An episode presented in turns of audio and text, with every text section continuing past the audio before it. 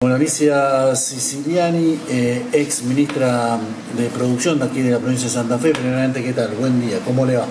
Buen día, muy bien, gracias. Eh, Alicia, bueno, queríamos hablar sobre dos o tres temitas que, tienen que ver eh, con la producción. Primeramente, sabemos que este año 2020 que se está terminando, digamos, ustedes en la usina social han trabajado un tema más que interesante, digamos, un ciclo de charlas que tiene que ver con la, con la bioeconomía. Bueno, queremos charlar un poco sobre la conclusión que se hace de este ciclo y bueno, qué es lo que nos puede ir adelantando para, lo que, para el año que viene, ¿no?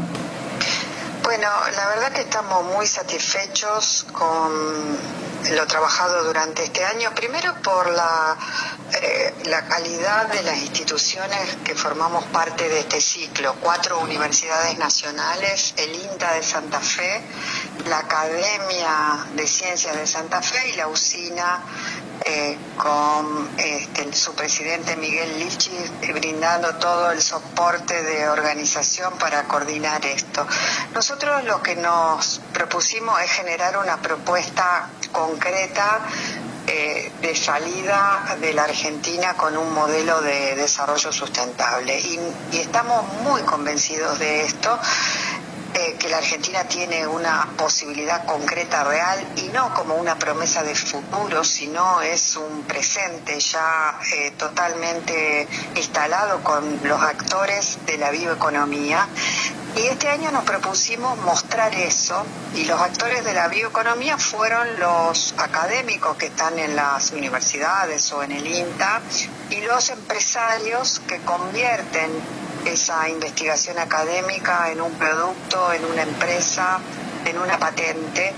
Eh, y creo que mm, lo hemos logrado porque tuvimos una diversidad de actores de primer nivel eh, explicando lo que hacen, no contando un deseo, sino lo que lo estuvimos contando lo que se hace día a día. Y eso eh, creo que nos da dimensión de que la Argentina tiene una posibilidad real y concreta. Ese fue nuestro objetivo, creo que lo cumplimos, por lo menos estamos todos eh, muy contentos con, con lo logrado, eh, nos entusiasma, inclusive en muchos de los encuentros había comentarios como que lo hacíamos en un contexto de pandemia muy difícil y nuestro discurso era un discurso positivo, propositivo y esperanzador porque estábamos hablando con los actores.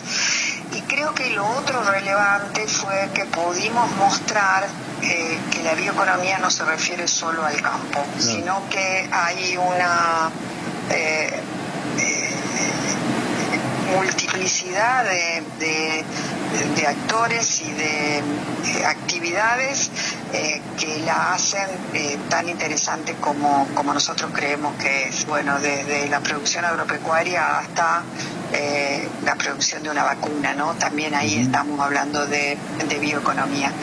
Y eso creo que quedó claro en el ciclo, por eso estamos muy, muy, contentos. ¿Se puede adelantar? ¿Se está, se está pensando algo para, para lo que se viene? Digamos, ¿cómo, ¿cómo están manejando ese tema? Sí, sí, nosotros esperamos retomar en en febrero estamos articulando y, viendo eh, dónde vamos a hacer eje y ya sabemos que tenemos los actores, tenemos los investigadores, las universidades, tenemos a los empresarios, pero eh, sin la pata de la organización institucional y política, esto no se convierte en un modelo de desarrollo virtuoso que alcance para pensar un país distinto. Y nosotros creemos que tiene que haber profundos cambios e innovaciones en las instituciones y en la política y en el Estado creo que en el, en el 2021 vamos a hacer mucho énfasis en eso. ¿Qué necesita la bioeconomía para para desarrollarse plenamente. ¿Qué modelo de educación necesita la bioeconomía? ¿Qué, infraestructura necesita la economía? ¿Y qué Estado? ¿Qué Estado? El Estado tal cual lo tenemos hoy es un Estado viejo, fragmentado, burocrático, eh, poco digitalizado. Creo que vamos a trabajar sobre eso para hacer una propuesta firme para que el modelo integrado sea virtuoso. ¿no?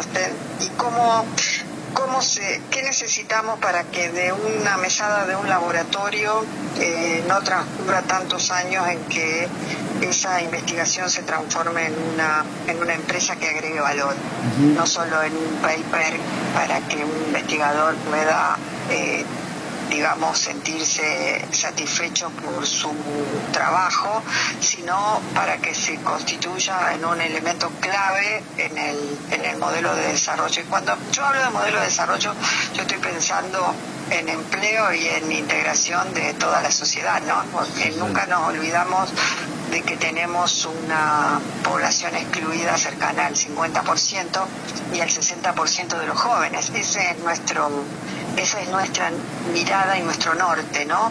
Para eso trabajamos. Clarísimo. Teniendo en cuenta esta bioeconomía, teniendo en cuenta este estado, digamos, que usted recién planteaba, y esta necesidad de, políticas eh, públicas claro, un poco, bueno, la idea es preguntarle más allá de lo que fue este año, la pandemia, eh, un poco lo que tiene que ver con la con el Estado, con a nivel provincial, a nivel nacional, este año, digamos, cómo ¿Cómo cerramos? ¿Usted cómo, cómo lo analiza el cierre eh, en relación, digamos, a cómo comenzamos, no? Bueno, eh, fue, es un momento muy, muy difícil. Nunca nos tenemos que olvidar de las personas en situación de pobreza, que tenemos, vamos a terminar el año con una caída del del PBI muy importante, pero siempre las mediciones se hacen en promedios. Hay que poner la lupa y mirar que, hay actividades que se desarrollaron en la, en la pandemia, que no, no sufrieron eh, caída en su actividad y hay otras que están muy mal. Yo creo que la inteligencia es mirar eso con detenimiento y tener políticas diferenciadas para, para los distintos sectores.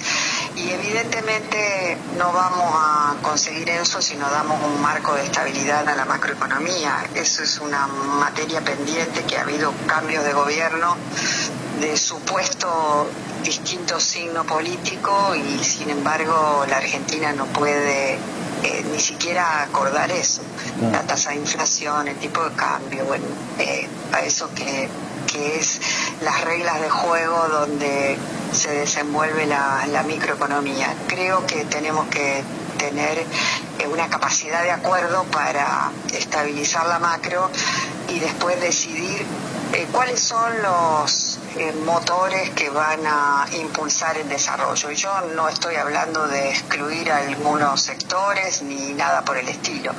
Estoy hablando de tener la inteligencia de saber quiénes estamos, eh, qué sectores están mejor preparados para, para producir eh, el arranque y, una velocidad mayor al, al, crecimiento y a la salida de este estancamiento. Creo que mm, a pesar de todas estas dificultades, vuelvo a repetir, nosotros en cada sesión que tuvimos en nuestro eh, en nuestro ciclo de bioeconomía pudimos ver que eh, podemos entusiasmarnos porque hay hay posibilidades concretas y reales, pero de esto depende de la capacidad de la dirigencia política que podamos transformarlo en algo eh, que, signifique un modelo de desarrollo que mueva el amperímetro, si no siempre vamos a estar eh, mirando eh, y poniéndonos contentos porque hay un ejemplo que anda bien en la Argentina, pero nosotros necesitamos que eh, la media ande bien y eso creo que estamos lejos.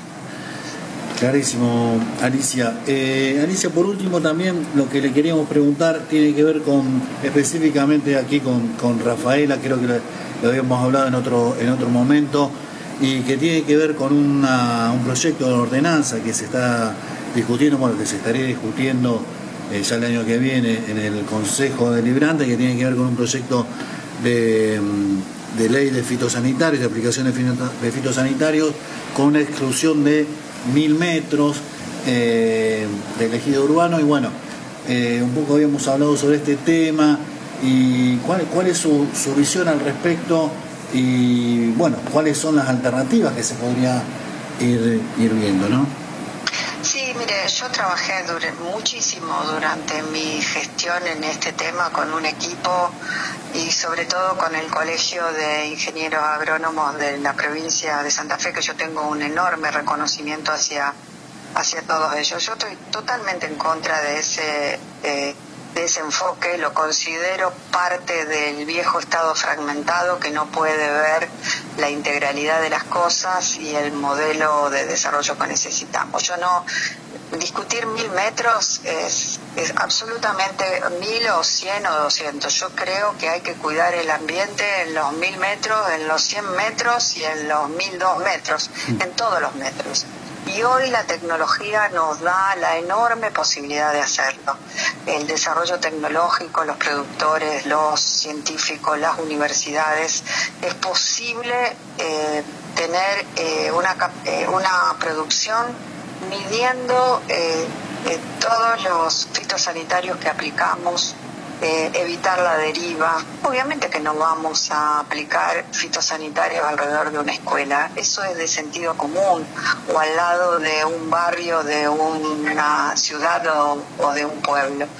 Pero eh, poner una vara de mil metros me parece totalmente retrógrado, que no se justifica y creo que tenemos que tener la capacidad de de tener, eh, de cuidar el ambiente y la salud de las personas a todos los metros.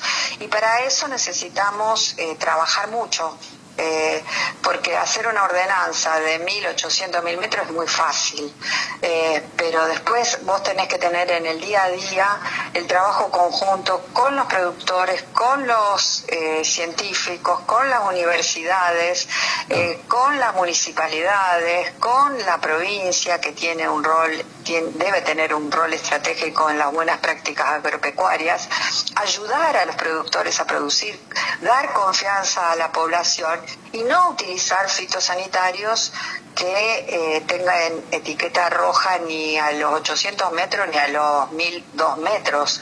Eh, creo que es totalmente viejo y equivocado ese, ese enfoque. Yo eh, brego porque tengamos una discusión inteligente en ese tema y ayudemos a los productores a cuidar su salud, el medio ambiente, el suelo.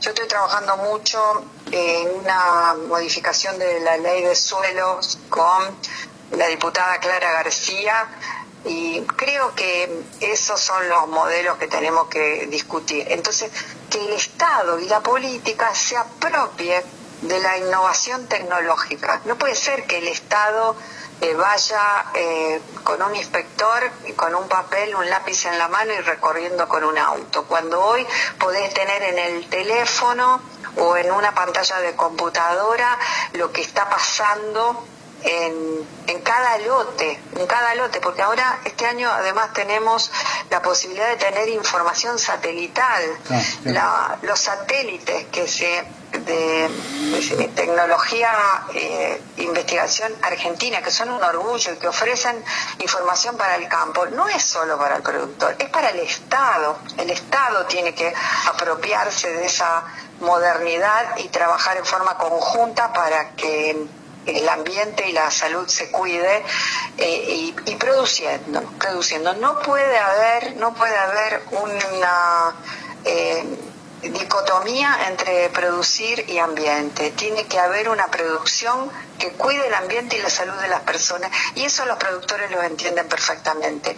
Y las excepciones de productores que no lo entiendan, y bueno, están totalmente reglamentadas eh, las sanciones para que eso, eh, para que el productor eh, pague las consecuencias y no lo haga más, pero no podemos seguir con esta discusión en 363 comunas y localidades donde uno dice mil, el otro dice 500, el otro dice 300. a nosotros habíamos avanzado muchísimo en este tema, ya lo digo, con todo el Colegio de Ingenieros Agrónomos, donde teníamos un representante del colegio en cada departamento que trabajaba codo a codo con municipios y comunas y estábamos digitalizando todo el proceso dentro del ministerio. Y estas son las políticas del Estado que debemos comprender, no importa si gobierna un socialista, un radical o un peronista. Esto se tiene que lograr porque forma parte del desarrollo virtuoso que estamos que estamos necesitando todos.